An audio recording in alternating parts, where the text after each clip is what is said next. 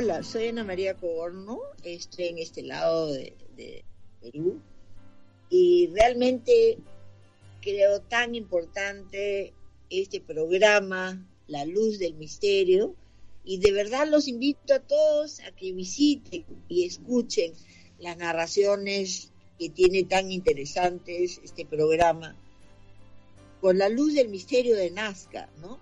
La historia tan ligada a María Raige, que es la que devela y hace de, de esta zona arqueológica única en el mundo un despertar a las ciencias exactas y sobre todo a la evolución de las mentes humanas con este sentido de poder conocer mejor su historia a través de la luz del misterio en este programa que los invito a todos a escuchar. Te van a sorprender de verdad.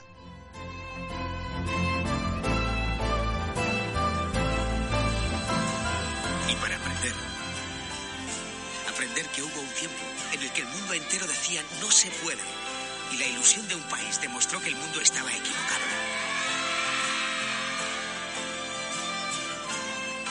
Y sobre todo recuerda que la vida es una sucesión de momentos y que depende de ti cómo los vivas. Estés donde estés dentro de 20 años, o bueno, estemos donde estemos dentro de 20 años. Recuerda cuando vinimos a Perú.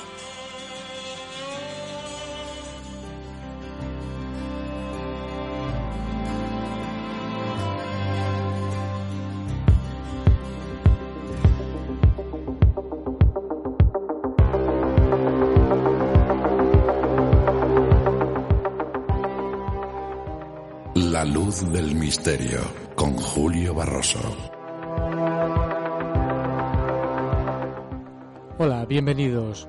Comenzamos con la noticia de que saltó a, a la luz la semana pasada en los medios, en los tabloides americanos y fue en relación a una survey, a una encuesta realizada por Chapman University. Esta encuesta relacionada con las creencias de los estadounidenses, una encuesta que mostraba que casi la mitad de los estadounidenses creen que los extraterrestres han visitado la Tierra, ya sea en el pasado antiguo o reciente. Ese porcentaje ha ido aumentando, explica en el artículo escrito por un conocido astrónomo americano. La creencia en las visitas de extraterrestres es mayor que la creencia de que Bigfoot es una criatura real, pero menos que la creencia de que los lugares pueden ser perseguidos por espíritus. Esta encuesta realizada en los Estados Unidos por la Universidad de Chapman eh, cuenta cosas muy interesantes relacionadas con la población de Estados Unidos, a lo mejor similar a la, población del planeta. Dice que el 58% de la población americana cree en espíritus. El 57% cree en la posibilidad de que haya existido la Atlántida el 41% en alienígenas y que hayan visitado la Tierra en nuestro pasado, el 35% de que existan alienígenas en la Tierra en este tiempo moderno, el 26% habla de personas que se pueden que pueden mover objetos a distancias con la mente. El 21% cree en la posibilidad de que exista el Bigfoot. El 17% cree en la posibilidad de obtener resultados a través de las mancias, de echar las cartas, de conocer el futuro. Ha bajado, yo creo, porque yo creo que años atrás el porcentaje de las creencias relacionadas con las mancias y con recurrir a que te aconsejara alguien eh, que echara las cartas era bastante mucho más común y más llamativo. Pero me sorprende mucho dentro de esta encuesta el gran número de americanos de la población americana que cree que existan espíritus en los lugares. La creencia arraigada de que pueda haber entidades en tu propia casa. Y cómo no, el 41% la posibilidad de que nos, estén, nos hayan visitado en el pasado alienígenas.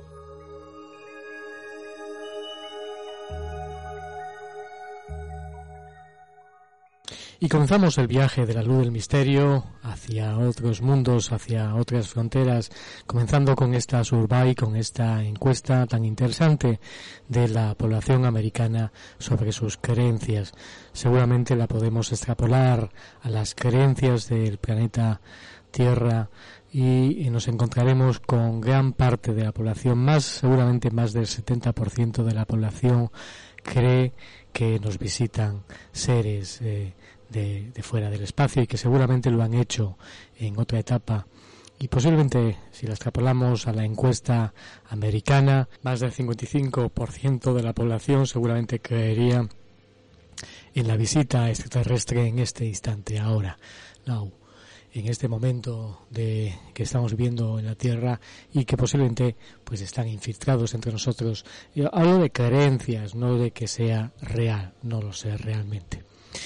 Hoy vamos a tener un programa también especial. Hoy vamos a hablar de la hipnosis terapéutica. Vivimos tiempos difíciles, tiempos en donde, bueno, pues está haciendo estragos a nuestra capacidad mental todo lo que está ocurriendo. Y queremos afrontar eso de una manera mucho más positiva, encarándolo de una manera mucho más eh, amable, mucho más humana. Eh, la hipnosis terapéutica es uno de los estados eh, más interesantes donde, bueno, desde la eh, el mundo clínico, el mundo sanitario se interesa por la cuestión, hasta muchas universidades. Aquí nos hacíamos eco en un programa recordatorio hace varias semanas sobre ese programa especial que tuvimos hace ya bastantes años con eh, el doctor Fernando Jiménez de Oso, con Horacio Ruiz Iglesias, con la Complutense también colaborando en ese programa porque dedica también cada año pues una tesis eh, de talleres, un departamento exclusivo para eh, profesionales de la salud, profesionales sanitarios que desean, bueno, pues eh, introducir en sus métodos el tema de la hipnosis terapéutica.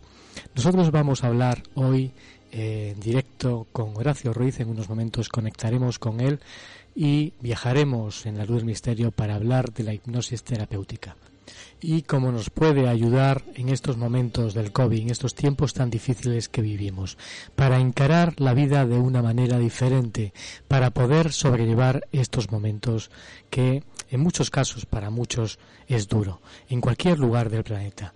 Y luego vamos a pediros que hagáis con nosotros una práctica, una práctica muy interesante. Yo creo que si se hace en común, si la ponemos en práctica todos, nos unimos, unimos nuestras fuerzas, como se suele decir.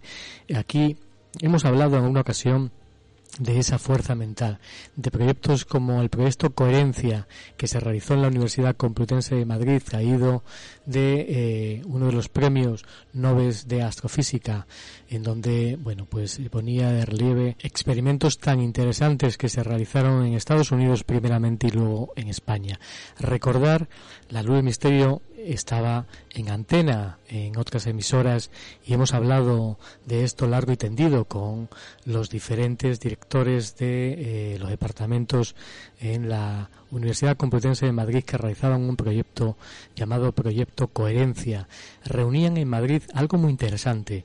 Durante una gran época, además fue subvencionado, como digo, por la Universidad Complutense de Madrid, dentro de un pabellón, reunían cada día a 100 personas y les hacían pues una técnica de meditación, Maharashi se llamaba así, y era relacionada eh, para eh, que la gente eh, uniera sus mentes, la relajaban, era una técnica específica, lógicamente para proyectar sobre unos factores determinantes sociales como por ejemplo la delincuencia, el paro y se vio que bueno pues que algo pasaba, que algo ocurría positivamente y que funcionaban los factores, esos factores determinantes demográficos del paro, de la delincuencia bajaban eh, y bueno, pues eh, era una, una experiencia que se realizaba, como digo, dentro de un pabellón polideportivo, reuniendo a 100 personas.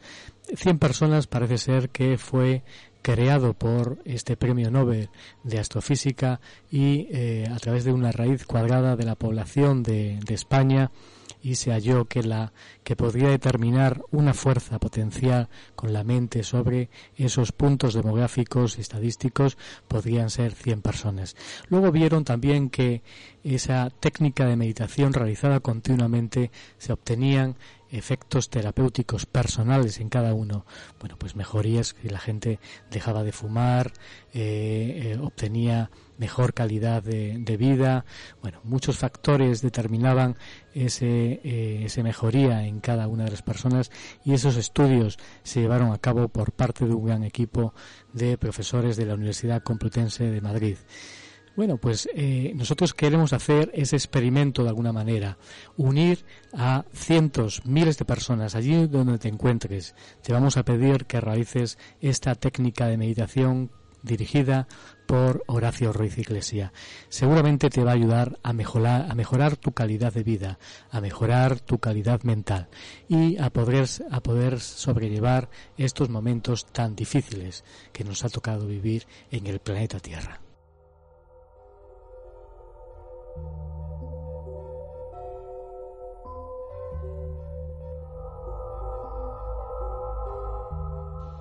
Y nada más me queda invitarte a que vivas con nosotros esta emisión única y especial de comunicación que hacemos desde Londres, desde el centro de Europa, desde UK, desde la City en London Radio World, la luz del misterio. Comienza el viaje en estos instantes.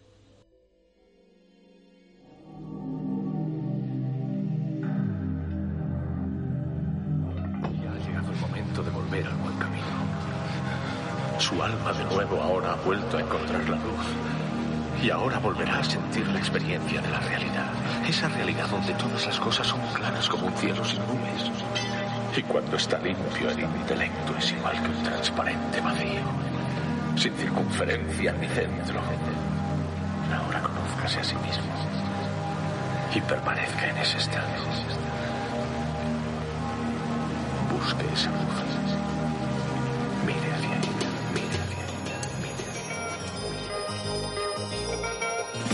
Comienza el viaje. Déjate llevar hacia otros mundos. Hacia el mundo de lo desconocido. Hacia otras realidades. Preparado ya para penetrar en la luz del misterio.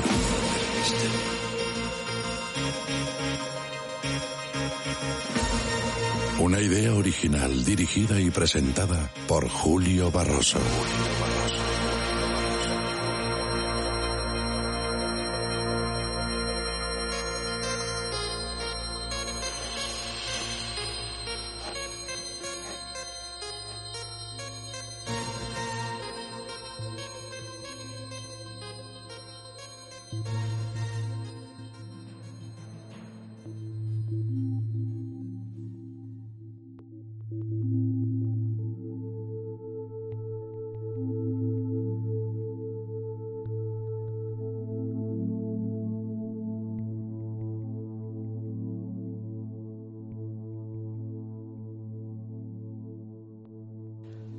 Hipnosis profunda es aquel nivel que permite al sujeto funcionar adecuadamente y directamente a nivel inconsciente de conocimiento sin la intervención de la mente consciente.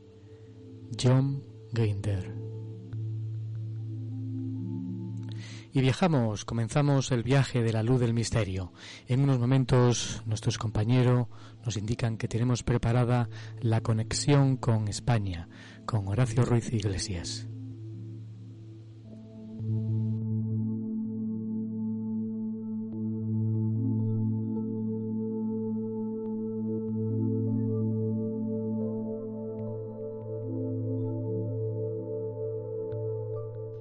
Comienza este viaje de la luz del misterio desde aquí, desde la City de Londres, desde London Radio World.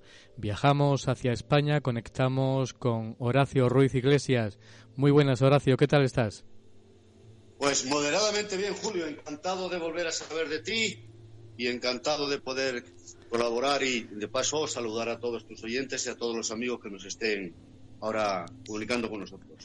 Genial. Hay que decir que Horacio Ruiz es un viejo colaborador de años de la luz del misterio, es uno de los profesionales más respetados de habla hispana en la investigación y el estudio terapéutico de la hipnosis, más de 40 años, autor de los libros Curso Básico de Hipnosis, Guía Práctica de Hipnosis, Autohipnosis, Una Puerta a las Vidas Pasadas, Protocolo de Hipnosis y PNL, Hipnosis en Terapia, y presidente además de la Asociación Española de Hipnosis Clásica y Ericksoniana.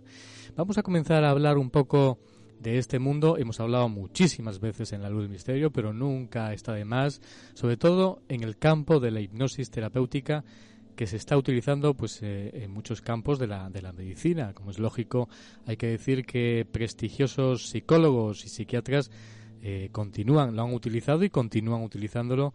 En la historia, por ejemplo, bueno, se cuentan yo. Eh, quien, quien haya indagado un poquito en el tema de la hipnosis, desde Mesmer, el mesmerismo, Freud, eh, Libau, Bray, Charcot, Jung, Janet, eh, y tantos otros, Ramón y Cajar, por ejemplo, también que utilizó la, la hipnosis. Cuéntanos un poco, eh, brevemente, sobre esos efectos terapéuticos y cómo eh, desde siempre la psicología y la psiquiatría pues ha adaptado la terapia de la hipnosis porque realmente tiene ese, esos efectos terapéuticos realmente para muchas cosas. Bueno, la hipnosis podemos decir en el último siglo, casi los dos últimos siglos, todos los grandes de la psicología, sobre todo neurología, psiquiatría, desde Le Charcot, todos los grandes neurólogos de la época, eh, pasando por Sigmund Freud, el padre del psicoanálisis, llegando hasta Sigmund Freud y hasta eh, personas de la autoridad en el clínico, en el campo de la psiquiatría, de la psicología, como puede ser el doctor Milton Harrison, que se le considera el gran referente, el gran clínico de la hipnosis aplicada en terapia, pues todos, en el último siglo, todos los grandes, todos estos grandes personajes que he citado y otros muchos más, todos, directa o indirectamente, Julio, han trabajado con la hipnosis hasta el punto de que el mismo Freud reconoce, ahí están sus obras y está escrito por él mismo, que nunca, nunca se ponderará bastante la historia del psicoanálisis la parte teórica, la parte práctica, lo que ha heredado de la hipnosis. Es decir, la moderna psicoterapia, eso me imagino que lo sabrán la mayoría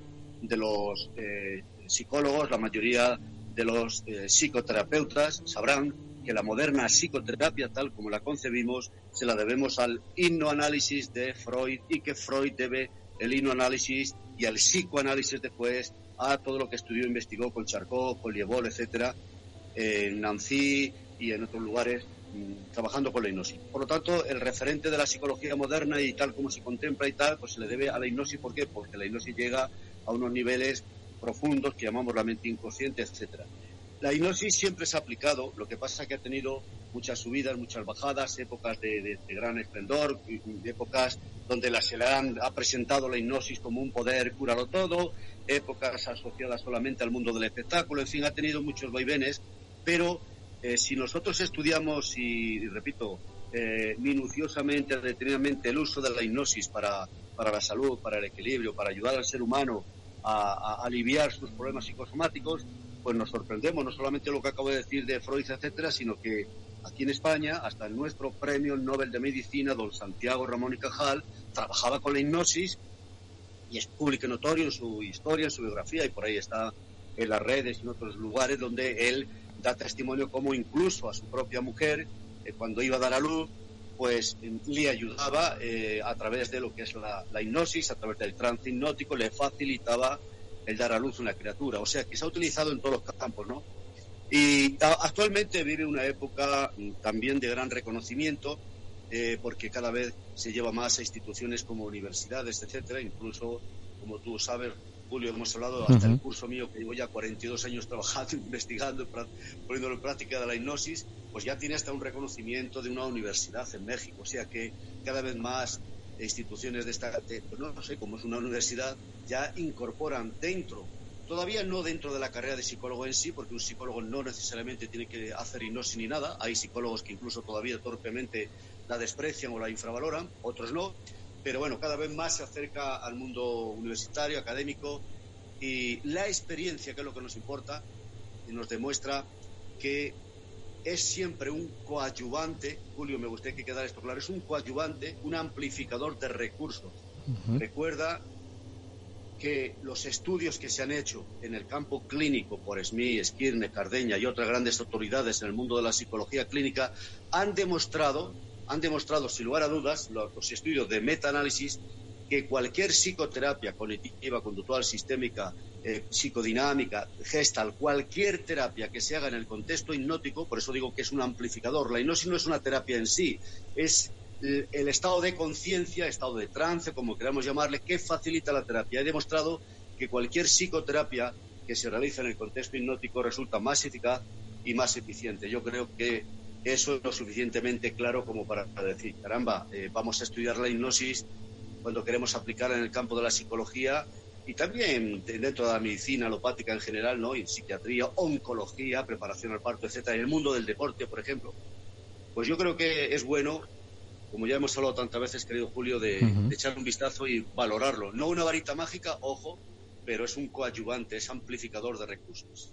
Es importante que yo quiero remarcar también lo que decías de las universidades, son cada vez más las que estudian y practican la hipnosis, las que adaptan a, dan cursos a sus profesionales de la psicología, de la terapia, de las terapias diferentes, a psiquiatras.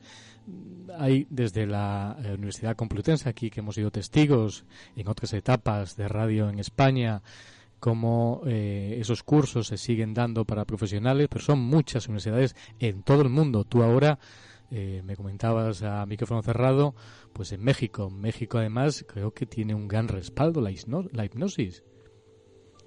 Sí, hay muchas universidades, unas sí, otras no. Claro, México es un país tan gigantesco, tiene hmm. ciento y pico millones de habitantes, imagínate, tres o cuatro veces. Pero existe un gran respaldo, yo he leído un montón de cosas sí, sí, sobre hipnosis. Sí, sí, en, América, América Latina y también en Norteamérica, en Arizona, por ejemplo, eh, hay universidades y centros que están trabajando muy rigurosamente con el uso de la hipnosis, ¿no? La están aplicando hace muchísimo tiempo.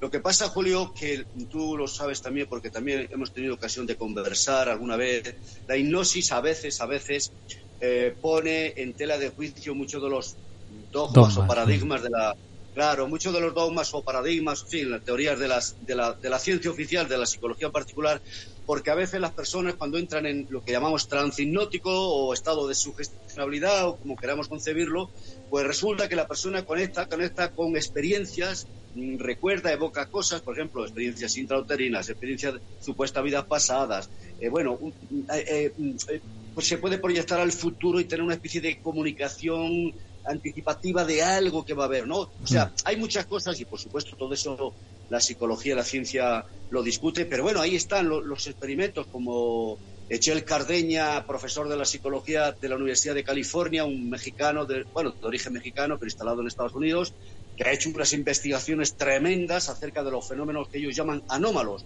Lo que nosotros llamamos fenómenos paranormales o parapsicología, pues la moderna investigación, por ejemplo, de Echel Cardeña en la Universidad de LUNT, L-U-N-T, la Universidad LUNT de Suecia, ha sido becado, no sé cómo estará esas investigaciones ahora, pero en su día fue becado por la Universidad LUNT de, Suecia para la investigación de la hipnosis en muchos fenómenos llamados anómalos, etcétera, etcétera. Entonces, claro, este tipo de, de fenómenos que se despiertan con la hipnosis a veces como las experiencias extracorpóreas, personas que se ven fuera del cuerpo, personas que reviven la experiencia intrauterina, como tú sabes y hemos hablado mucho en tu programa, yo tengo experiencias incluso de familiares directos que han vivido esas experiencias, me consta que lo que estaban contando que sucedía en el hogar, una serie de situaciones muy duras, muy difíciles, era imposible que físicamente, según la medicina o según la ciencia, esa persona pudiera ser testigo. ¿Por qué? Porque cuando estaban ocurriendo esos fenómenos, yo tenía 11 años, yo soy testigo de lo que ocurría.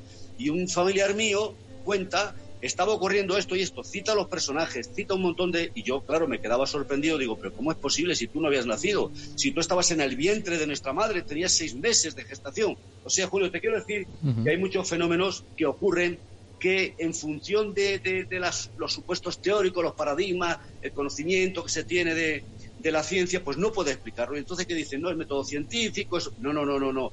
Como decía nuestro querido doctor Fernando, Fernando médico psiquiatra, él decía, el que, no es fenó... el que no es científico es el que se niega a estudiar el fenómeno porque la llamada ciencia no le dé, no le dé una explicación. Ahí está. No se trata de aceptarlo y rechazar investigarlo. Bueno, la hipnosis tiene dos, dos áreas. La, psicosomática, que se utiliza para todo, para todo, como coadyuvante. Ojo, no estoy diciendo que cure todo ni que sane todo, sino que ayuda. Eh, y, luego está el, campo de la hipnosis investigada en, el terreno de las modernas neurologías, el correlato fisiológico entre áreas del cerebro y estados de hipnosis. La doctora Helen Cranford en la Universidad de Virginia, en Estados Unidos, estamos hablando, ha investigado, ha muerto hace poco, murió esta mujer, con su equipo con resonancia magnética funcional, Universidad de Virginia, estudiando los estados de trance hipnóticos para investigar mediante la resonancia magnética funcional qué áreas del cerebro están implicadas, qué áreas se activan, qué áreas se despiertan, y la polarización cerebro derecho, imaginación, creatividad, inhibición, o sea, hay una serie de fenómenos neurológicos que se ponen en marcha o que determinados estados que nosotros llamamos estado sinótico corresponde a activación o apagón, por decirlo en lenguaje de la doctora Helen Crawford. Dice qué partes se encienden y qué partes se apagan, ¿no? Entonces es un fenómeno, es la hipnosis. Si hablamos de hipnosis, hablamos de la mente, de los misterios de la mente, del potencial, de, cosas suceden, cosas que suceden el cerebro, cerebro derecho, izquierdo, eh, capas profundas, tálamo, hipotálamo, sistema límbico, sistema emocional. Bueno, está todo por descubrir ahí a nivel científico, pero lo que sí se sabe es que la hipnosis es una herramienta poderosa.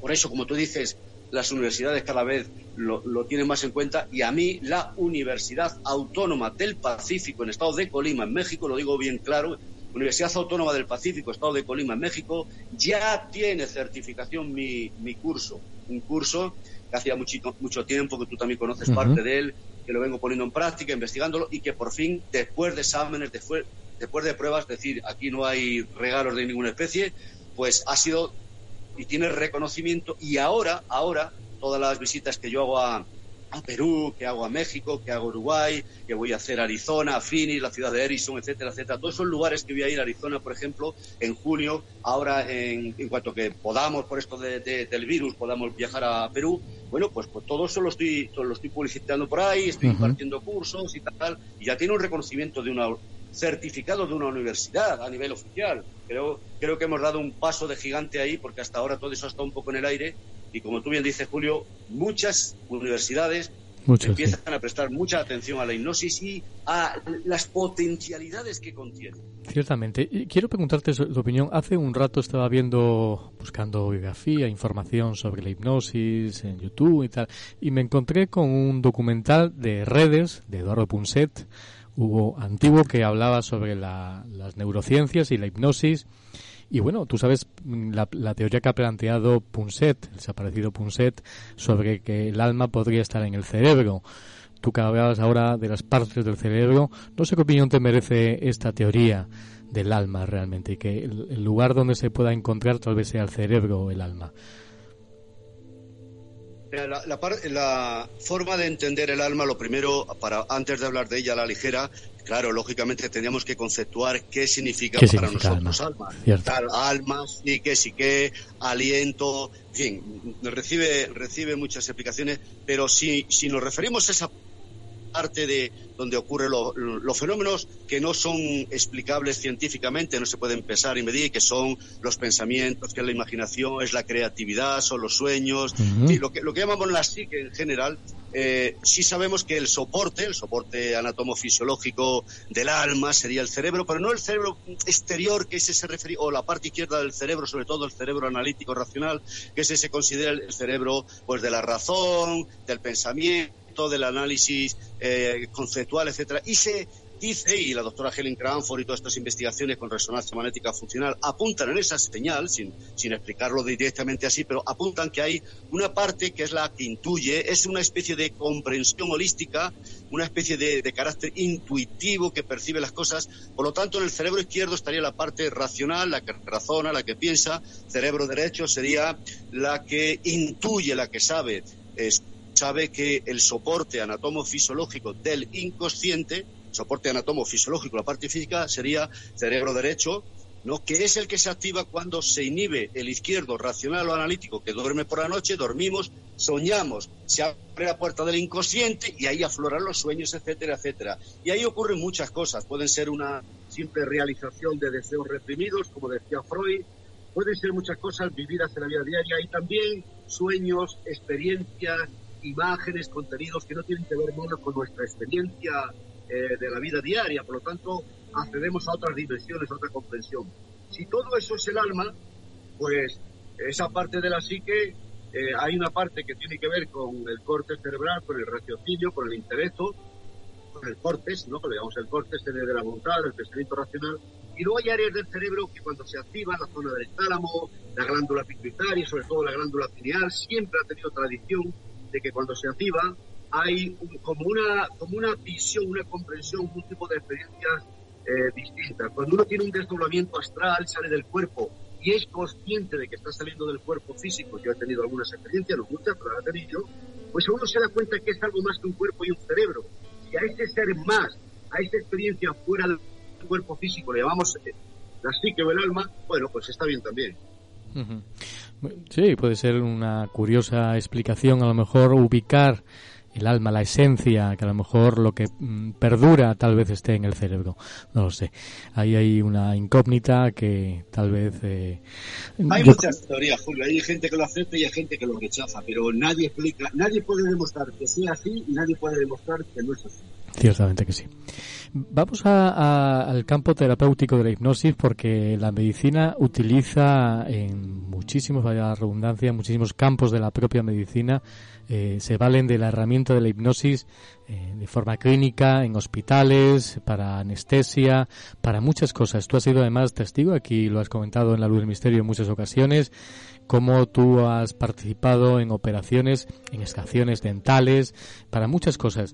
Eh, puede servir la, hipnosis en el campo terapéutico, en el campo clínico y hospitalario, ¿no? Sí, en, el hospital Gregorio Marañón de Madrid, como tú bien sabes, hace bastantes años con nuestro querido doctor Jiménez del Oso, eh, hubo una persona eh, que tenía un cáncer muy avanzado, tenía una metástasis tremenda, y le habían intervenido en ese, en ese tumor, ese cáncer, en el Hospital Montes Sinaí de Estados Unidos, uno de los hospitales oncológicos más famosos más prestigiosos del mundo. Esta mujer, muy amiga del doctor Jiménez Doloso, a través de la cual se puso en contacto conmigo, bueno, pues había sido intervenida allí. Y es muy curioso, es muy curioso algunas contradicciones de, algunos oncólogos o algunos, vamos a decir, médicos o científicos, porque, fíjate, eh, Julio, le dijeron le, operaron de la metástasis que tenía del hígado y tenía el aparato reproductor. En fin, había unos problemas ahí muy concretos, específicos. Y estadísticamente, eh, el doctor del Monte Sinai de Estados Unidos le dijo, dice, mira, eh, este tipo de cáncer, estadísticamente, eh, un año, 18 meses, bueno, tal, fin. Entonces, ¿no? Así por la prudencia que se supone que un oncólogo, un doctor, tiene que decirle a una persona que le va a decir, oiga, que le queda poco más de un año de vida este tipo de cáncer, así, este, tiene una metástasis y entonces, y, fíjate, le dijo él, este doctor, que usted es una persona que tiene creencias, usted tiene fe, y dice ella, pues sí, sí, tengo una gran fe con la Virgen de la Almudena de Madrid, ella de Madrid, y tiene una gran fe en esta Virgen, dice, dice, bueno, dijo él, dice, pues le aconsejamos que rece mucho, que invoque a, a la Virgen en la que usted cree, dice, y dijo él, ahí está la contradicción, Dice, nosotros hemos comprobado, dice, claro, esto no pertenece al método científico, nosotros no, creemos necesariamente en eso, pero, pero nuestros colegas, otros colegas que sí trabajan, como el doctor Benny Sigel, Tal Simonton y otros muchos, médicos, oncólogos oficiales, pero que también trabajan con hipnosis con visualización, hemos comprobado, le dijeron en el Monte Sinai, que las personas con fe tienen mejor calidad de vida, etcétera, etcétera. Bueno, esta mujer se puso en contacto, claro, eh, conmigo a través del doctor Fernando Grosso, y lo único que te puedo decir, en síntesis, es que eh, cuando ya llevaba aproximadamente, empezamos a trabajar con hipnosis, me contaba todo esto, ella me dijo que tenía mucha fe en la Virgen de la Almudena en Madrid, y dije, yo bueno, pues el poder de la sugestión, que la medicina no le llaman poder de sugestión, le llaman factor placebo, ¿no?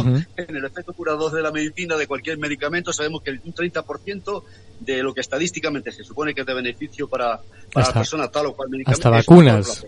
Vacunas ahora con experimentos placebo. Ahí está el factor placebo. Si tú crees en ello, aunque te den azúcar, tú, tú puedes reaccionar muy bien, ¿no? Nosotros llamamos sugestión y la religión llama fe. Fe, religión y placebo en el fondo es lo mismo, una funcionalidad de, la mente para creer en algo y que eso te ayude a activar tu sistema inmune, demostrado por la psiconeuroinmunología, y a partir de ahí pues pueden ocurrir cosas. Bueno, Bueno, la cosa es que no llevamos, llevamos un añito, año y pico y tal, o dos años de juego una temporadilla de venir. Se supone que en ese año, en ese tiempo ya tenía que estar muerta la mujer por, por, por, la estadística de, su metástasis, etcétera. Y de repente, bueno, había dejado de venir porque se encontraba muy bien en la consulta.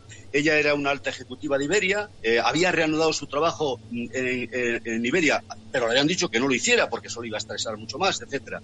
Y me llama un día y me dice, mira, Horacio, que he ido ahí al Gregorio Marañón, el doctor Pérez Manga, que era el director de oncología del hospital Gregorio Marañón, dice, mira, eh, después de todo esto, pues yo tenía que tomar quimio, radio, en fin, todas estas cosas que los protocolos ordenan, pero eh, resulta que cuando he ido a hacerme el chequeo, pues han visto que los marcadores tumorales, que normalmente me decía ella, y tengo el testimonio de ella escrito, son unos 34 marcadores tumorales, marcaban 34, tal, el marcador tumoral, dice, pues se me ha disparado casi 200, eh, me han dicho que hay que operar, una segunda intervención, porque, en fin, pues, pues un, una señal de alarma, ¿no? Y yo le dije a ella, pues muy bien, vale, eh, si los doctores te han dicho, los oncólogos te han dicho, el de Gregorio Marañón te han dicho, pues, ¿qué vas a hacer? Dice, yo le he pedido un mes, Julio, fíjate, fíjate qué valor uh -huh. tiene esta mujer y qué fe y qué convicción tenía en la Virgen y en la hipnosis. Dice, dice, yo le he pedido un mes de prueba porque yo voy a bajar, bajar los marcadores tumorales. Fíjate tú esa mujer, la decisión. A veces marca la diferencia, porque hay personas que pueden tener un cáncer parecido y ¿por qué no le funciona la hipnosis? Porque no tienen esa fe, no tienen esa sugestión, no uh -huh. tienen ese, ese placebo, no es un placebo para ello. Bueno, la cosa es que se pone a trabajar, viene a la consulta, me dice, venga, hay que trabajar. Digo, venga, cuenta conmigo. Empezamos a trabajar y no recuerdo cuánto tiempo pasó, lo tendría que tirar ahí de los archivos que tengo, y no recuerdo.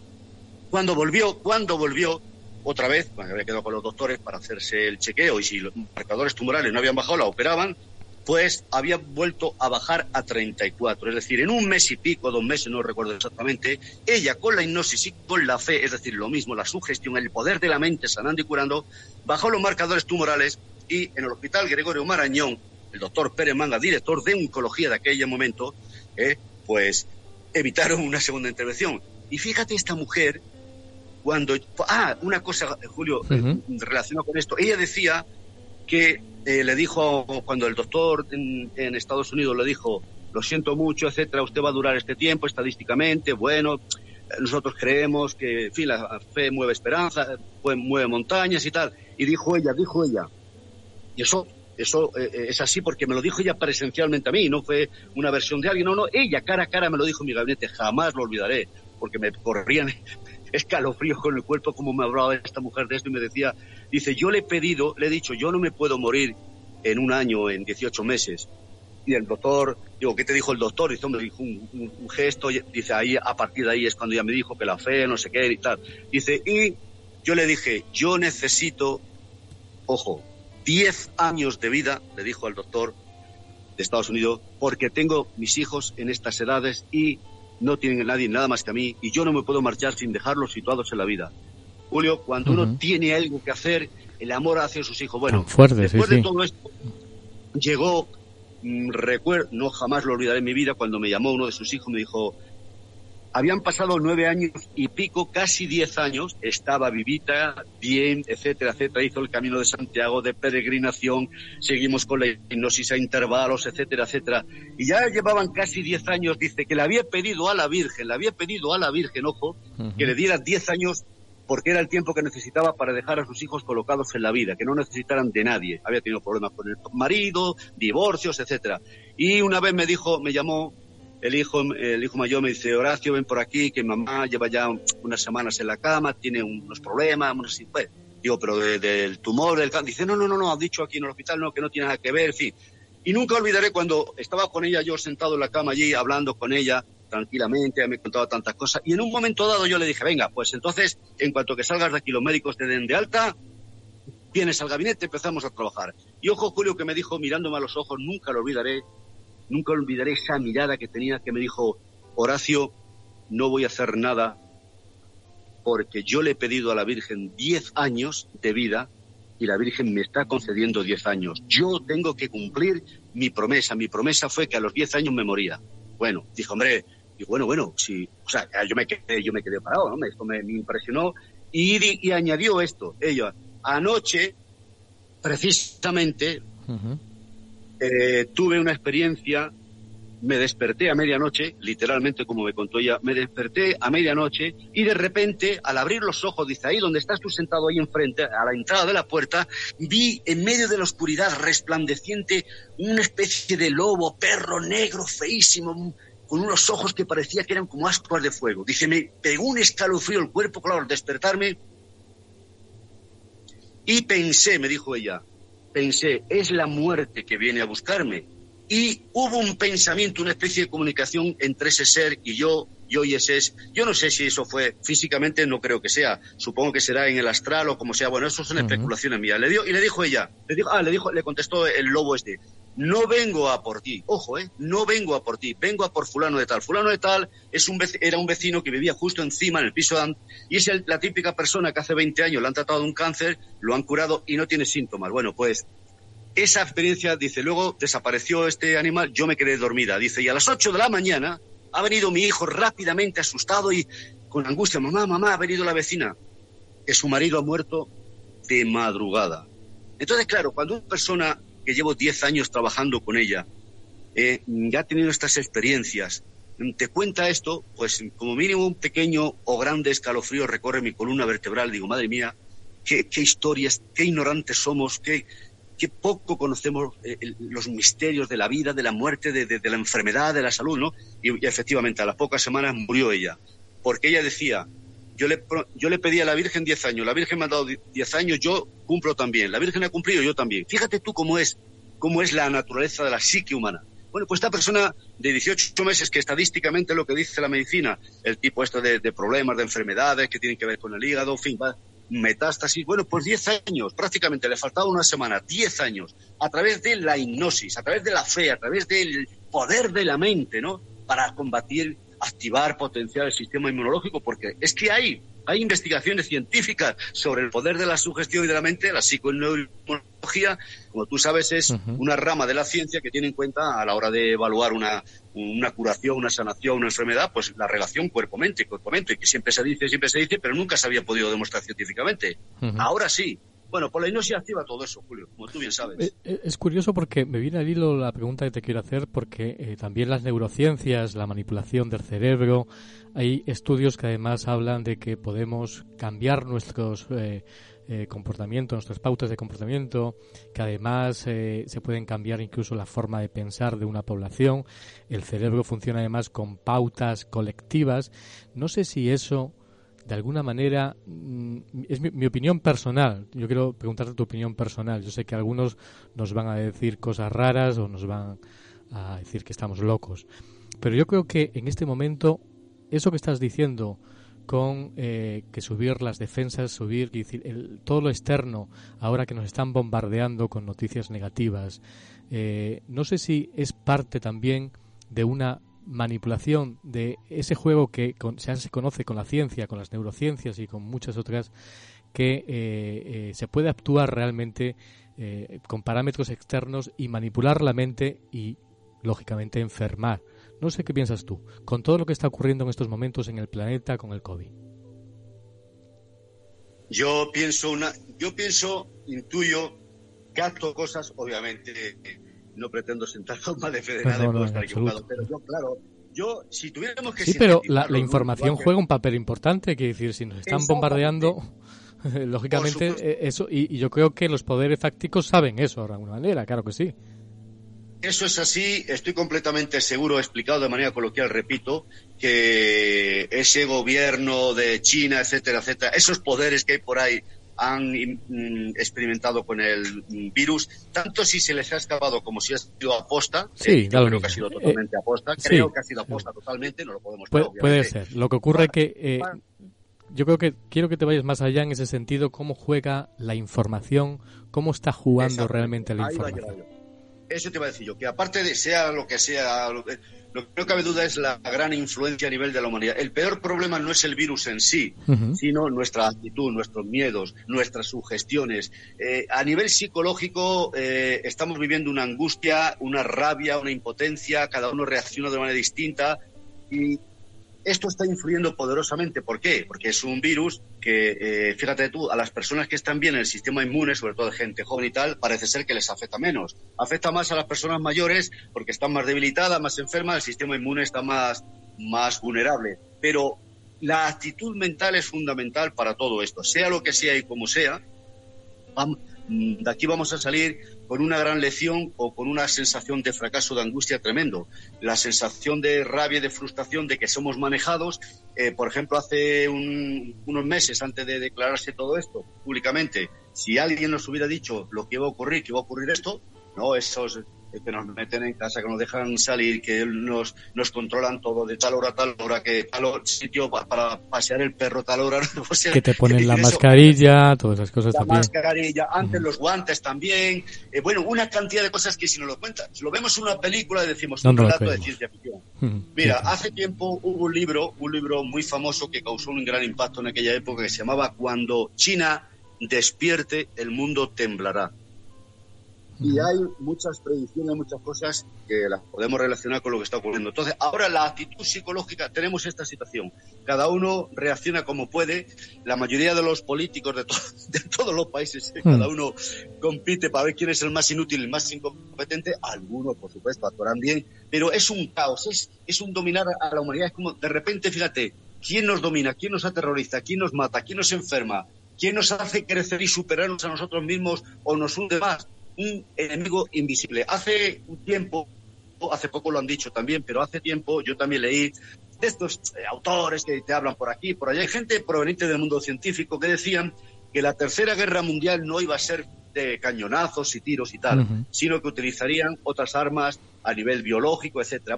eso son bobadas y tonterías que el, que el pseudocientífico de turno dice, ¿no? O, esta gente que siempre está alucinando y pensando en cosas, conspiraciones, y no, no, no, no. Pues, pues sí ha sido así, ha sido así. Entonces, ¿qué, ¿qué, podemos hacer? Eh, tener mucha fe, mucha confianza, eh, tomar las medidas precautorias, indistintamente de cuál sea la causa, el problema está que está ahí, no lo vemos, pero, pero está ahí. Y nosotros, ¿qué es lo que estamos aprendiendo, Julio, de esto? Vamos a salir hundidos, acobardados, asustados, vamos a salir con una gran lección.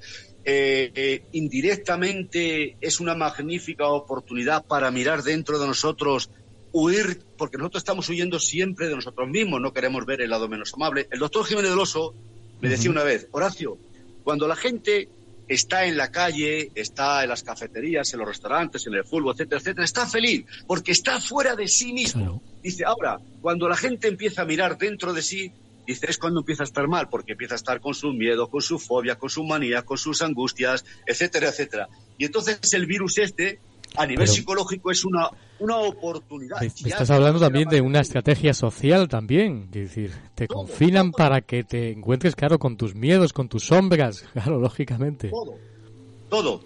Y, pero eso tiene su lado bueno y su lado malo. Sí, si claro. trabajas sobre ti, la sombra, el estrés, la ansiedad, sales, terroriza, te cabreas, te enfadas, eh, discutes con la familia, amargas la vida de los demás, te angustia, o, o, o aprovechas, ahora que no te queda más remedio que verte durante casi todo el día en el espejo de tu propia autoconciencia, tu paciencia, tu solidaridad, si eres capaz de convivir, de qué manera. Es que, claro, es una magnífica oportunidad, sí o sí, para descubrir lo peor o lo mejor de uno mismo. Es una magnífica oportunidad. Yo me lo planteo cuando me, me angustio mucho, me planteo, digo, gracias que no tienes escapatoria, que no te queda más remedio que mirarte al espejo. Es que no me gusta lo que veo, me contesto a mí mismo. Es que no me gusta esa parte de mi sombra. Y otra parte me dice, pues aguántate, joróbate, que eso es lo que hay. Y si eres capaz de ver tu sombra, ¿eh? si eres capaz de ver tu sombra, esa es la que te puede transformar. Así que deja, deja de huir, deja de justificarte y mira cara a cara la luz y la sombra, porque tenemos las dos cosas. es una magnífica oportunidad. Sí, y, tal vez la, la, hipnosis y la autohipnosis nos puede ayudar en estos tiempos del COVID, tal vez, seguramente, para ganar eh, eh, ganas de, vivir de alguna manera.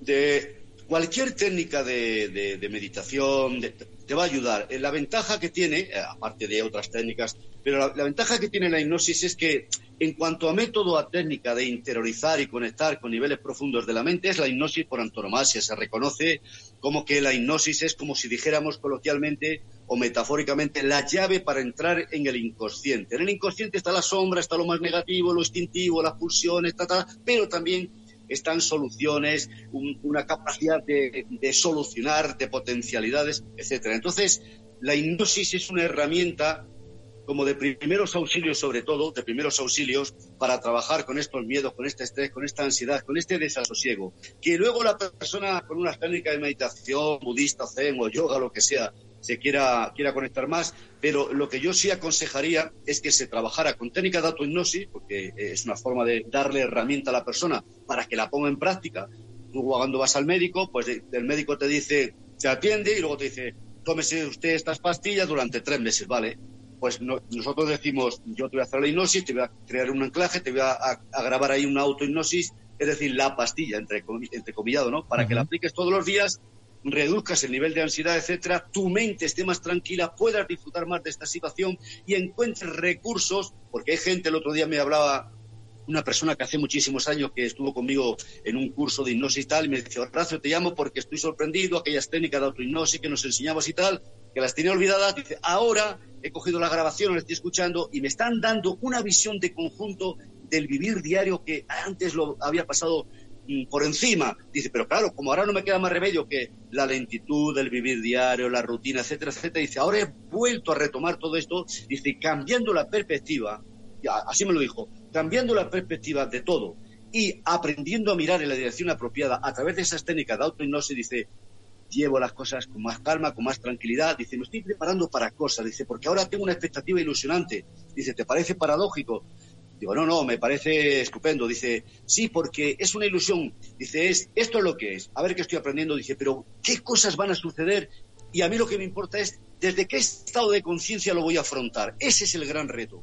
Tengo recursos puedo cambiar la perspectiva, puedo mirar una edición contraria, puedo aprender a manejar mi mente. En lugar de ser una mente ansiógena de pensamientos angustiosos, de miedo, tal, ¿por qué no dejo que mi mente, la parte creativa, hemisferio derecho, a través del estado hipnótico, fluya, me dé otras ideas y sobre todo sonrió un poco, me dijo, estoy aprendiendo a verlo todo dice, a desdramatizar, a relativizar. Dice, yo a mí mismo me miro al espejo y me dice una cosa muy sabia, Julio. Dice, yo mismo me miro al espejo, me decía este antiguo alumno mío, dice, me miro al espejo y, y, me miro y me digo, oye, Pepe, ¿no? Supongamos se llama Pepe, no te quejes, no te lamentes, porque esta crisis y, los, y los médicos y la ciencia te dice que te metas en tu casa, que no salgas, que veas la televisión, que veas el WhatsApp, que veas el ordenador, que tenga la radio, que tiene la nevera. Dice, quienes sí lo pasaron mal, fíjate lo que me decía, lo que se le ocurrió, es nuestros abuelos, cuando la guerra civil, por ejemplo, que les decían, coja esta pistola, coja este fusil, trasládese a, eh, a Cáceres, por ejemplo, donde sea, y allí le van a enseñar a matar a los de Barcelona, a los de Barcelona, a los vascos y los vascos en Cataluña, la guerra civil. Pero fíjate con qué sentido del humor este hombre relativizaba. Dice, me dicen que me meta en mi casa, que tengo de todo, y me entra angustia. Dice, mis abuelos sí saben lo que es, que le dijeran, métase en este tren y usted te va a ir al frente de Torel a pegar tiros. Oye, fíjate qué reflexión hizo este hombre en autohipnosis, que a mí me... Hombre, me, me, me, La entiendo. Me, quedé así tranquilo, digo, es verdad, es verdad, es verdad, ¿no? Sí, cierto. Lo que pasa es que, es la forma como afrontes, como tú dices, relativices los problemas, es lo que va a, ser el factor más importante. Vamos allá porque yo creo que llegamos hasta este punto donde miles de personas nos escuchan en muchos lugares, no solo cuando lo escuchan en cadena, en España, en otras radios, eh, en Sudamérica, en Centroamérica, incluso hasta, hasta en Japón y en, otros países de Asia.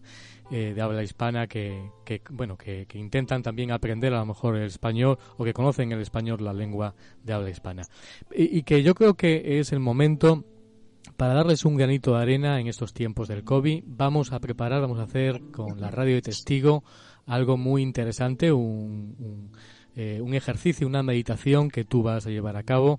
Y sobre todo yo creo lo importante es que nos ayude en estos momentos a vivir la vida de, eh, de otro color, de un color mucho más, más vivo, no tan negativo ni tan negro como nos lo están pintando en muchos medios de comunicación. Y eso nos ayude, lógicamente, luego a crear adrenalina, endorfinas, ganas de vivir, eh, que nos potencie eh, todo lo saludable en nosotros mismos, en nuestra mente y en nuestro cuerpo físicamente. ¿Qué debemos hacer realmente para realizar esta experiencia que luego seguramente la grabarán, la recogerán por las distintas plataformas y vos y otros lugares y podrán repetirla tantas veces como tú bien decías con este alumno que a posterior del curso lo que hace es repetir la experiencia para bueno vivirla y tenerla más eh, más en carne y más en, las neuronas y, y, propiamente y poderla poderla sentir mejor. Eh, ¿qué, hay que hacer qué tenemos que hacer eh, prepáranos lo primero, Julio, es un ejercicio de inhibición, ahora lo explicaré, inhibición cortical y activación subcortical. ¿Qué quiere decir? Que cuando a través de la autohipnosis y otras técnicas, pero bueno, estamos hablando de hipnosis y autohipnosis, eh, inhibes el cortes, eh, es decir, la mente se va calmando, se va relajando. Al haber una inhibición del corte del pensamiento racional, se activa el subcorte, que sería el inconsciente, el tálamo, hipotálamo, etcétera. Quiere decir además lo dijo la doctora Helen Cranford en sus investigaciones con resonancia magnética funcional, que se activa mucho más los funcionalismos del cerebro derecho, se inhibe el izquierdo analítico racional y se activa mucho más el cerebro de la imaginación, de la creatividad. Por ejemplo, cuando una persona quiere entrar en hipnosis, autohipnosis, autohipnosis, una hipnosis terapéutica, no una hipnosis de esta de espectáculo que dice uno, dos, tres, duerme y esas payasadas, no.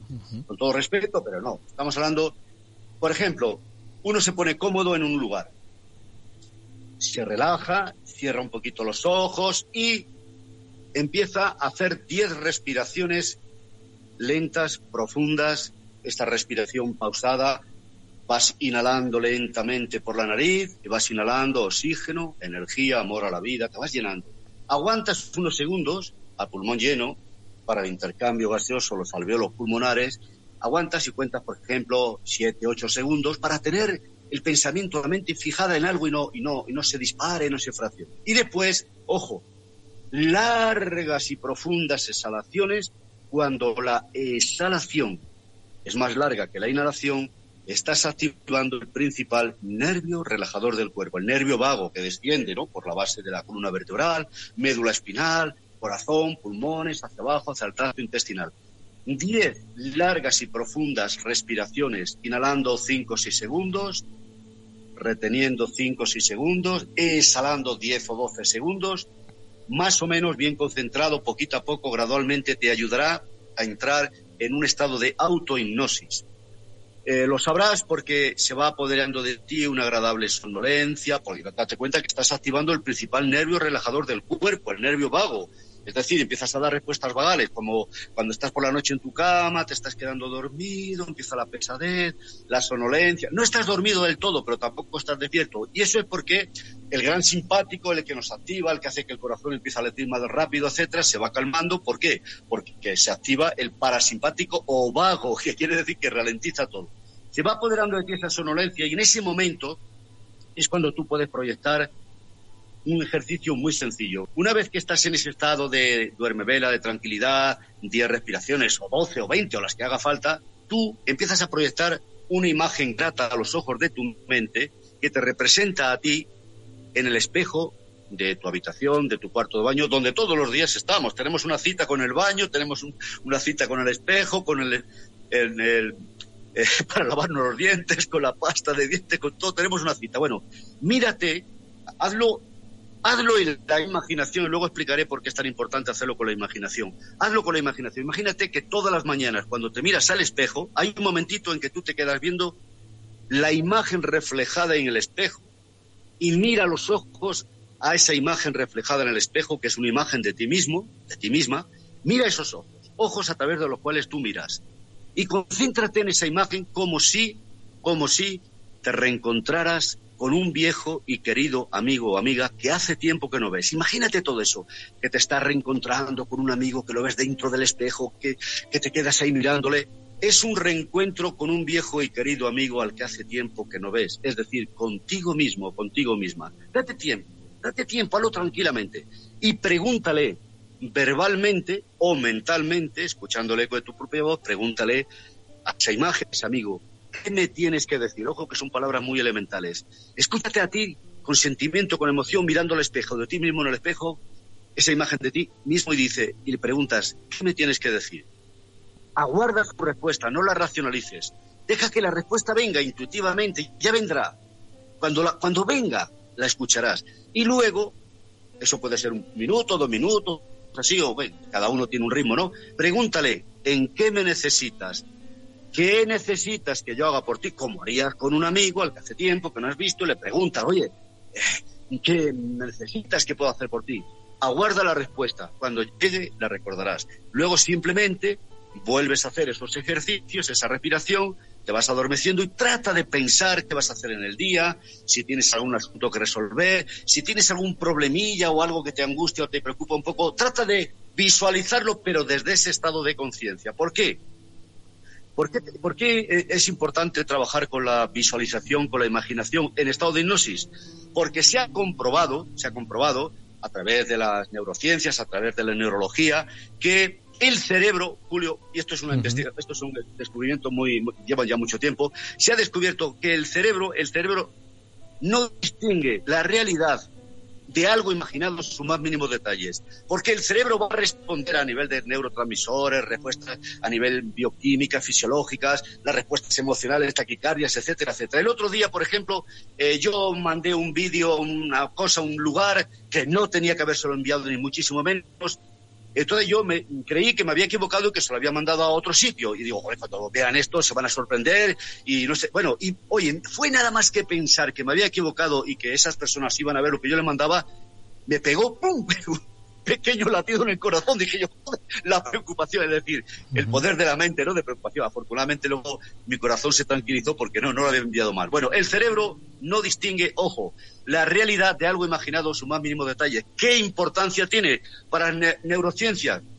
Pues que si tú eres capaz de ver, imaginar que estás en un momento, en una situación X, con un estado emocional, lo que dices, cómo lo dices, en qué contexto, lo repites, lo repites, el cerebro, como si fuera el disco duro del ordenador, lo graba. Y cuando tú estás in situ en el lugar ante la persona o ante el momento X, vas a, vas a responder desde el estado emocional donde tú has grabado ese, ese evento y estás educando a tu cerebro. Cuando pase tal cosa, cuando estés en tal sitio, cuando estés con tal persona, esta es la respuesta que vas a dar. Entonces, se sabe que científicamente que el cerebro no distingue. Por eso, por eso, ojo, la visualización de verte curando y sanando un tumor, una parte del cuerpo, puede producir efecto repito, sí con neuroinmunología, porque lo que eres capaz de pensar, y se han hecho muchas investigaciones, se han publicado y en la tele, etcétera, etcétera, actúa directamente.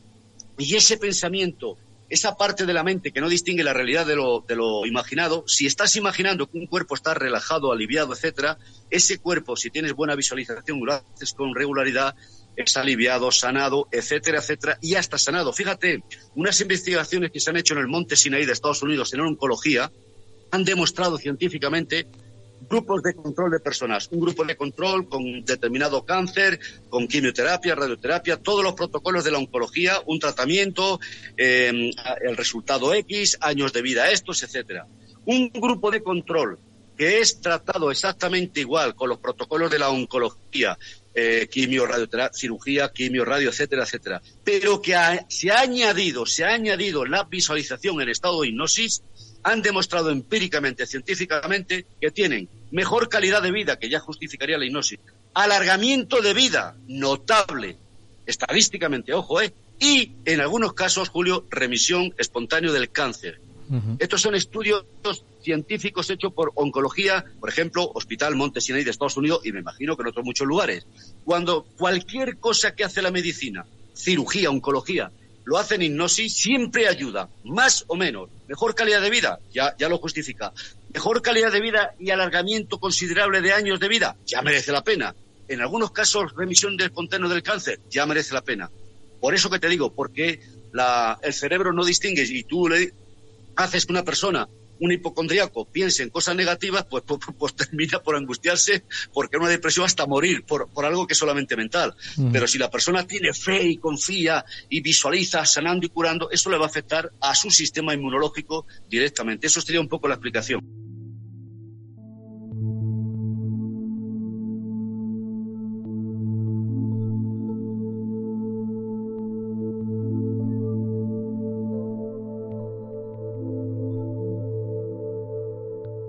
El misterio continúa en la luz del misterio con Julio Barroso.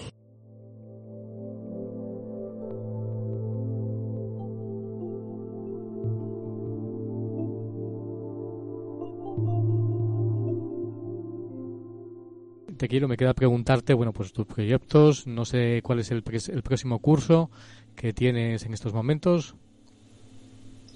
Sí, el, el, momento estamos proyectando con la persona que es mi gestora allí, el alma mater de, de todo la labor que yo estoy haciendo. Antes estaba en México con otra persona, pero ahora y también en Uruguay, pero bueno, ahora quien me comanda todo esto es Ana Frantra. Ana Frantra es eh, experta coach en PNL, programación neurolingüística, también en hipnosis, es la persona que organiza todos los eventos eh, ella es la persona que puede informar porque vamos a hacer muchos talleres de hipnosis, obesidad, sobrepeso, hipnosis, dolor crónico, fibromialgia, hipnosis, eh, terapéutica para la sexualidad, problemas de pareja, etcétera, etcétera. Vamos a hacer una campaña muy fuerte.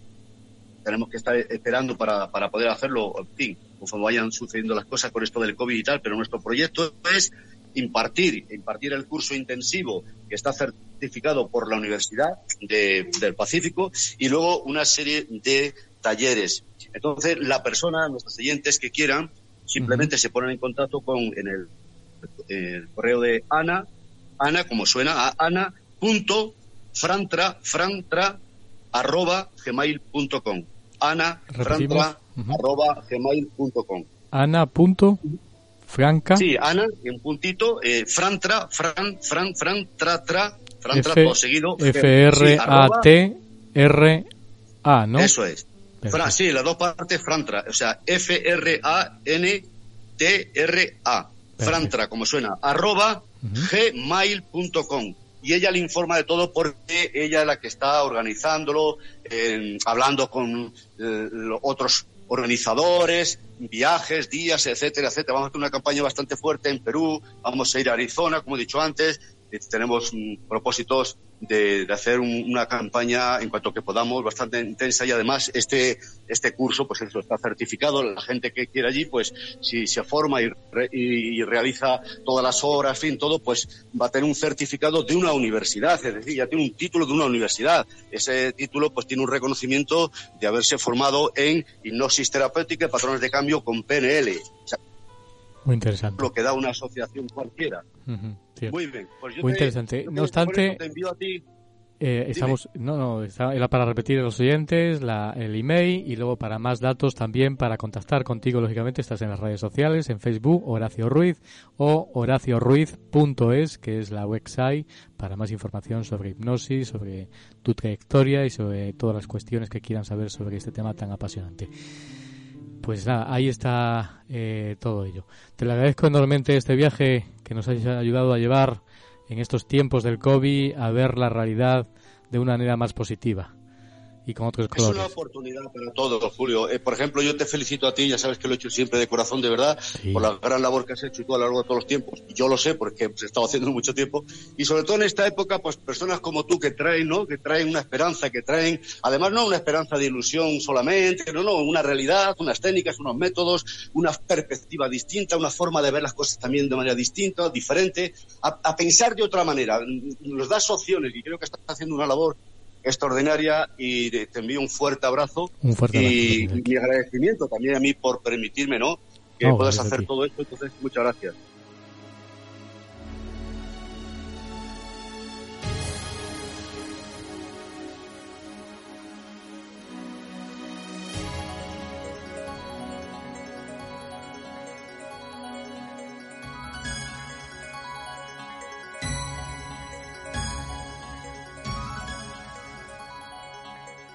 La luz del misterio con Julio Barroso.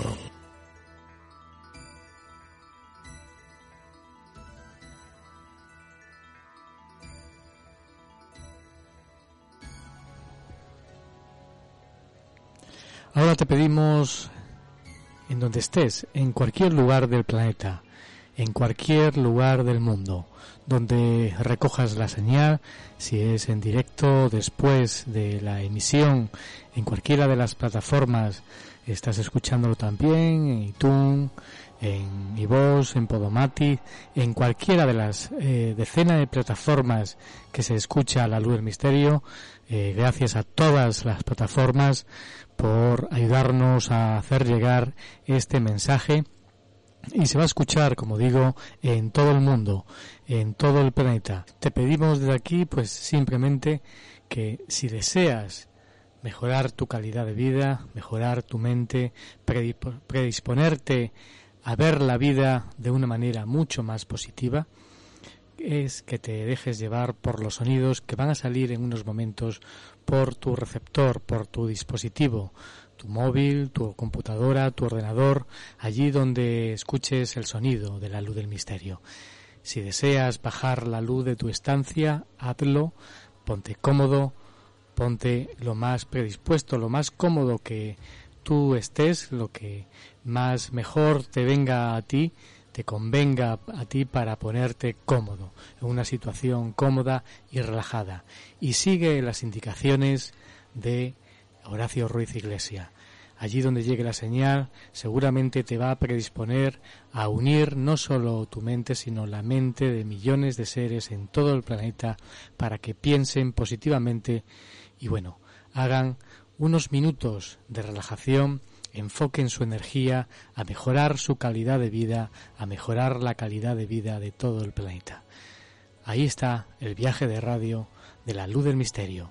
Te proponemos que hagas este ejercicio, este ejercicio especial y cuando termine, cuando pase pues unas horas al día siguiente, nos encantaría que nos escribieras y nos contaras cómo te ha ido qué eh, has eh, sentido, qué imágenes han venido a tu mente, cómo te has sentido posteriormente. Cualquier cosa que desees eh, contarnos de cómo has vivido la experiencia, nos encantaría que lo hicieras a través de nuestro email, la luz del misterio arroba gmail.com, gmail.com.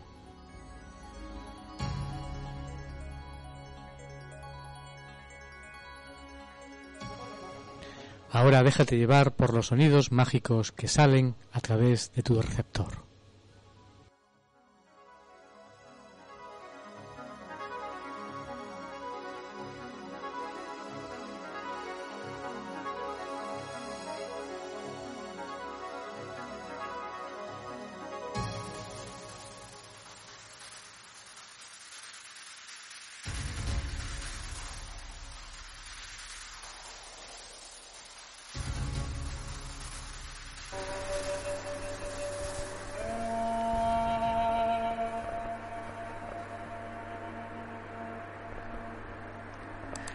Permite que mi voz te acompañe.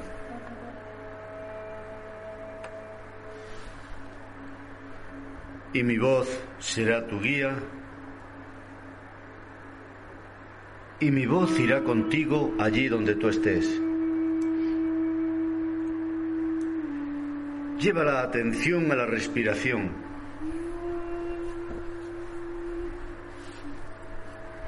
Vas sintonizando con tu propio ritmo respiratorio.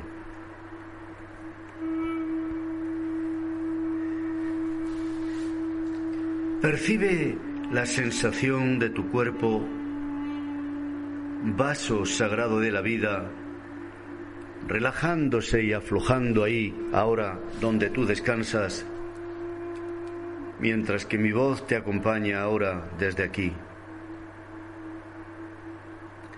Simplemente déjate llevar. Afloja y relaja tu cuerpo. Siente cómo respiras.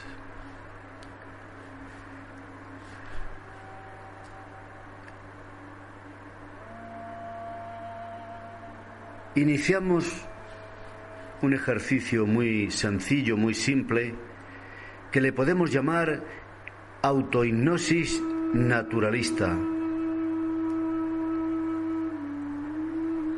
Y además de lo sensorial, añadiendo otro elemento importante, simplemente utilizando la respiración, acompasando el ritmo respiratorio de inhalar,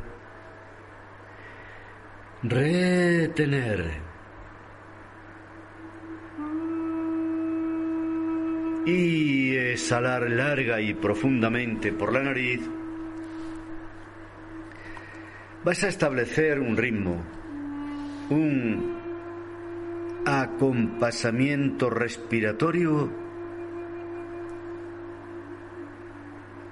También puedes añadir velocidad, cadencia y el ritmo de tu corazón latiendo lentamente, tranquilamente.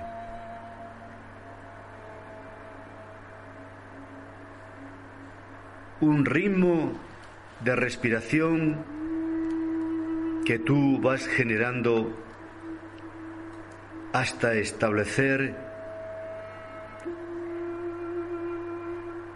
ese tiempo respiratorio que a ti te vaya bien. Es decir, debes amoldarte a tu propia respiración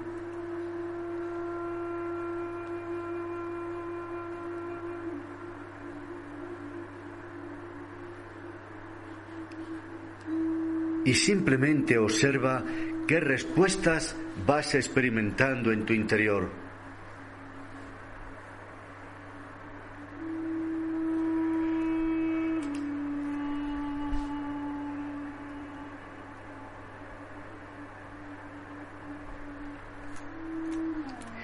Procura que la exhalación sea siempre más larga que la inhalación.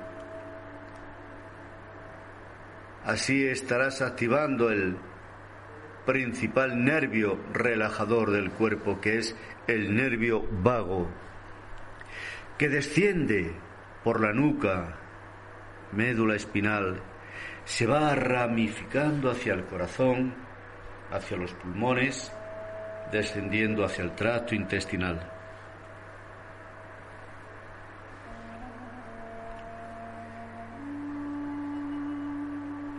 Y a medida que inhalas, te vas cargando de energía, oxígeno y amor a la vida.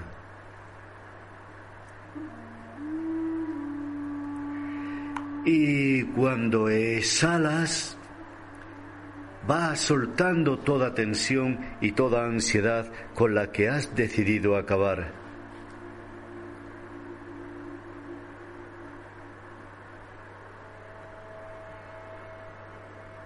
Mientras que tu cuerpo se relaja y el tono muscular se desinhibe más y más profundamente relajados. No fuerces. Ya llegará la voz de tu inconsciente que te dará la información de lo que ahora necesitas aprender. Antes de tomar una decisión, debes aprender a situarte en el estado de conciencia apropiado en función de la meta a conseguir.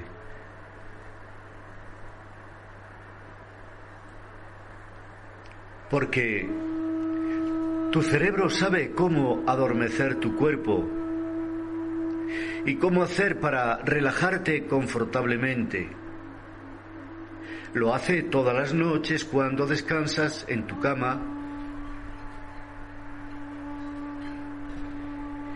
y vas dejando que el dulce sueño se apodere de ti.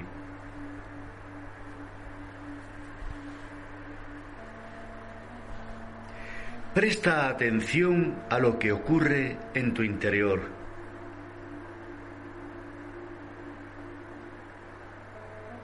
Cómo interactúan tu mente consciente y tu mente inconsciente.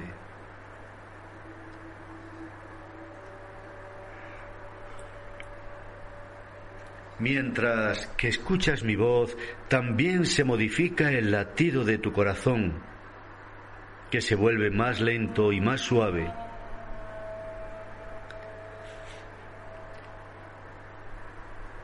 Más tranquilo y un latir más armonioso. Mira con los ojos de tu mente, escucha con tus oídos, sigues respirando y alargando la exhalación.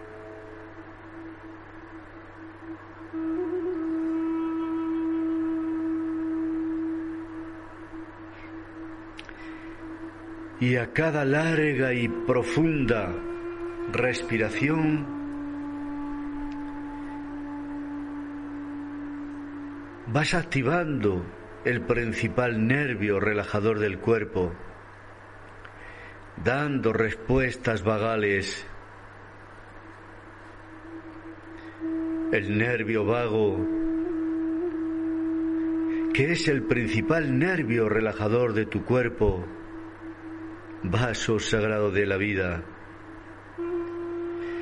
Cuando la exhalación es más larga que la inhalación, estás activando ese nervio, el vago. Te relajas y te adormeces plácidamente, pero siempre escuchando mi voz.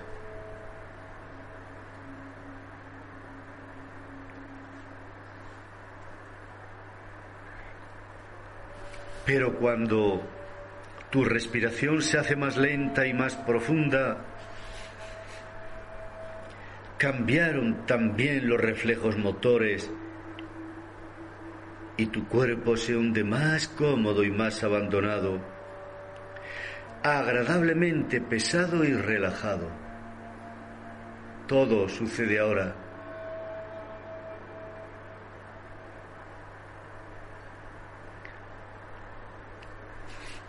Incluso al hacerlo así, le vas entregando todo el peso del cuerpo al sillón, al lugar donde descansas. Y ese sillón, ese lugar, recoge incondicionalmente todo el peso de tu cuerpo y no te pide nada a cambio.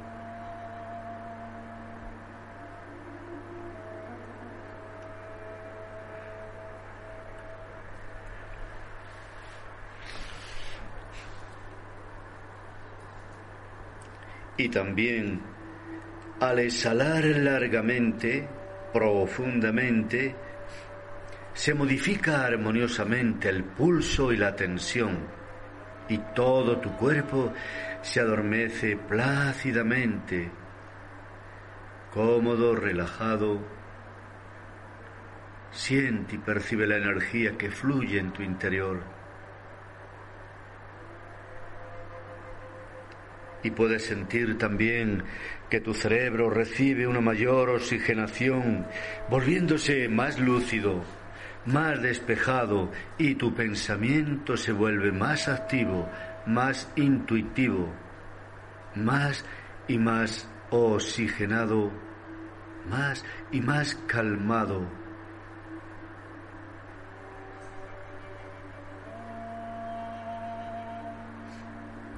Quizá te preguntes cómo puedo utilizar la hipnosis para hacer lo que quiero.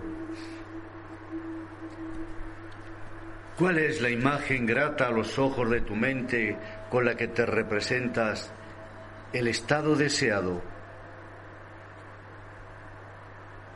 Mientras que piensas en todo eso, te diré, que cada vez que escuchas esta grabación de autohipnosis y visualización o reflexión, seas consciente del lugar donde piensas realizar esta sesión de autohipnosis. ¿Qué posición, qué instrumento, qué sillón, qué silla, qué lugar has elegido para descansar? Y algo mirando en tu interior algo. ¿Qué es ese algo que habita dentro de ti, que te conoce a ti más que tú mismo, que tú misma? ¿Qué es lo que realmente quieres?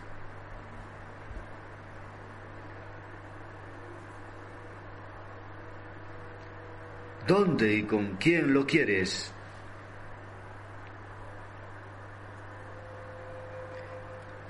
¿Cuándo y con quién no lo quieres?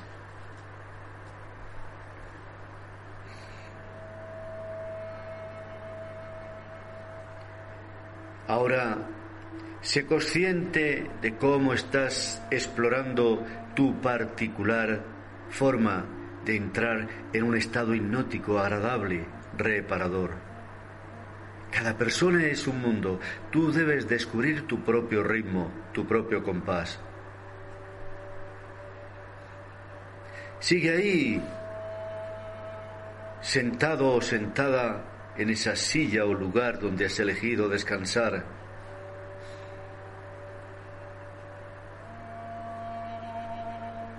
Vas a realizar dos frases de acompasamiento que sean verificables.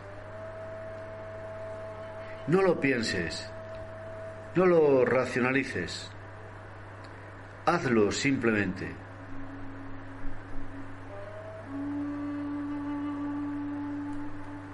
Y puedes percibir mientras tanto el peso de tu cuerpo descansando en ese confortable sillón.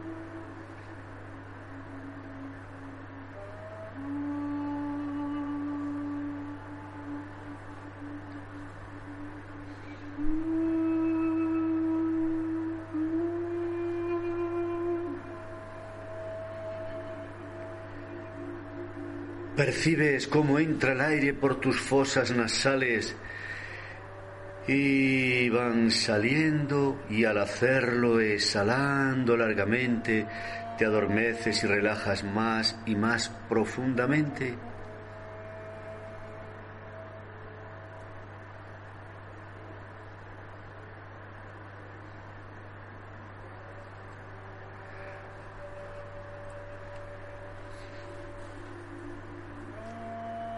El pasado puede ser bueno, malo o regular según donde focalicemos la atención.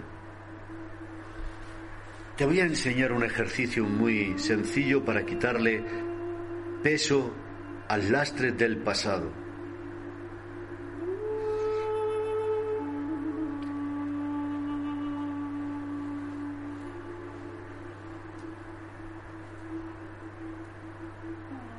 Piénsalo, cualquier situación tiene su lado negativo, neutro y positivo. Evoca de alguna situación vivida por ti el lado negativo de ese recuerdo, de aquella experiencia. Evoca el lado negativo.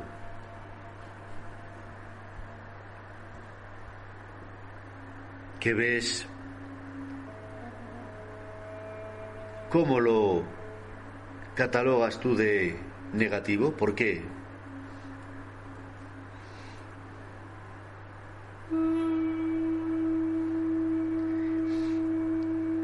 Mientras que sigues observando con los ojos de tu mente y escuchando con tus oídos, te diré que el pasado puede ser bueno, malo o regular, según dónde focalicemos la atención.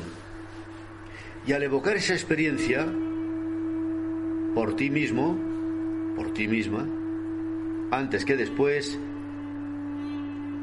puedes evocar una experiencia cualquiera. Momento, lugar, contexto, siempre hay alguna situación negativa, neutra y positiva. Si evocas el lado negativo, ahora el lado neutro y finalmente el lado positivo, piénsalo, ¿es bueno, es malo, es regular ese recuerdo? Antes de responder, aprende a mirar con los ojos de tu mente en la dirección apropiada. ¿Dónde colocamos la atención? ¿Cómo desconectar de tu mente? Verlo desde varias perspectivas, aprendiendo a manejar nuestra mente o cerebro.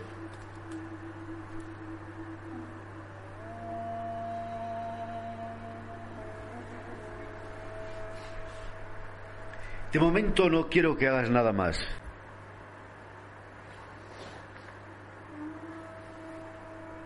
Esto es como si fuera el primer movimiento, el primer paso. Recuerda que la hipnosis es acumulativa. Así trabaja tu mente subconsciente, acumulando. Y luego integras y vas actualizando todo lo aprendido, aunque ya no seas consciente de ello.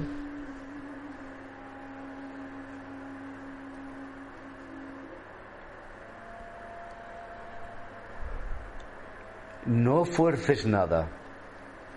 Comprométete contigo mismo o contigo misma que esta grabación la escucharás una vez por la mañana y otra vez por la tarde. Tú eliges.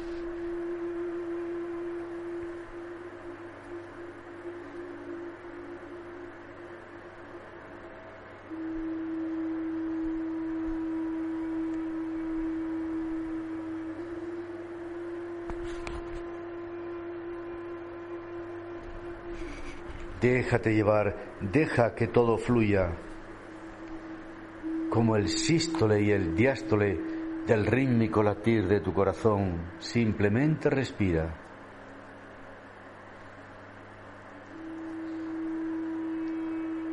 ¿Qué quisieras decirle tú a tu corazón? Simplemente vas a llevar un ritmo respiratorio que te resulte cómodo y confortable. Cualquier situación que tú enfoques tiene su lado negativo, neutro y positivo. Evoca el lado negativo. Ahora el neutro y finalmente el lado positivo. ¿Dónde colocamos la atención? ¿Cómo desconectar tu mente? Verlo desde varias perspectivas aprendiendo a manejar nuestra mente o cerebro. Simplemente disóciate como si lo vieras en una pantalla cinematográfica.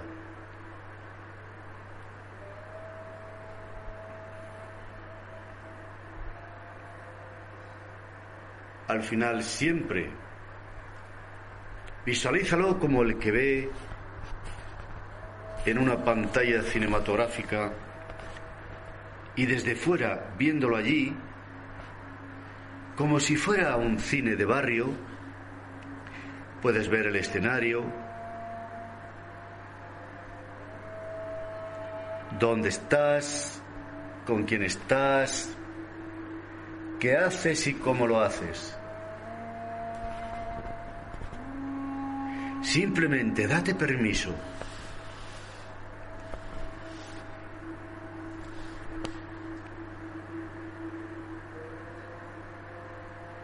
Deja que aparezca una imagen grata a los ojos de tu mente que representa lo que sí quieres. Olvídate ahora de lo que no quieres. Piensa solo en lo que sí quieres. Y respira. La práctica debe ser diaria, cotidiana, aprendiendo a reprogramar tu mente subconsciente hacia el logro de tus objetivos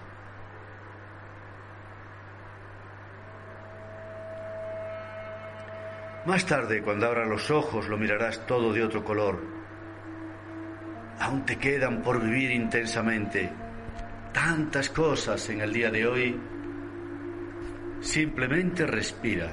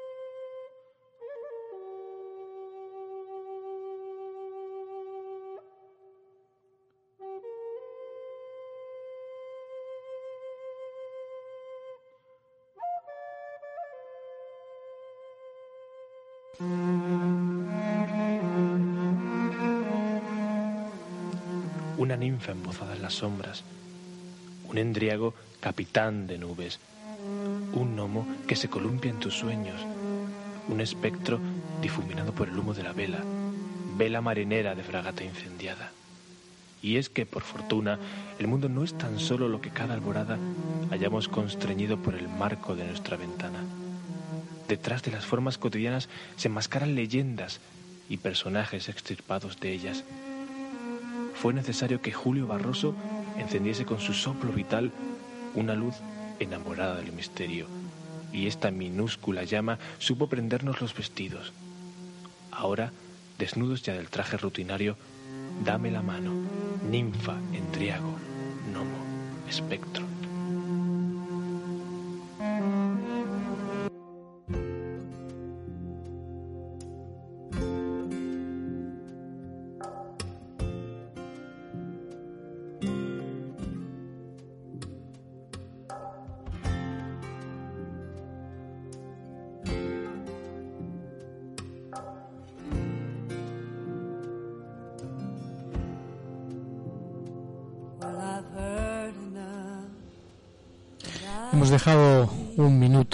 Escaso continuando para que te despertaras no de forma brusca.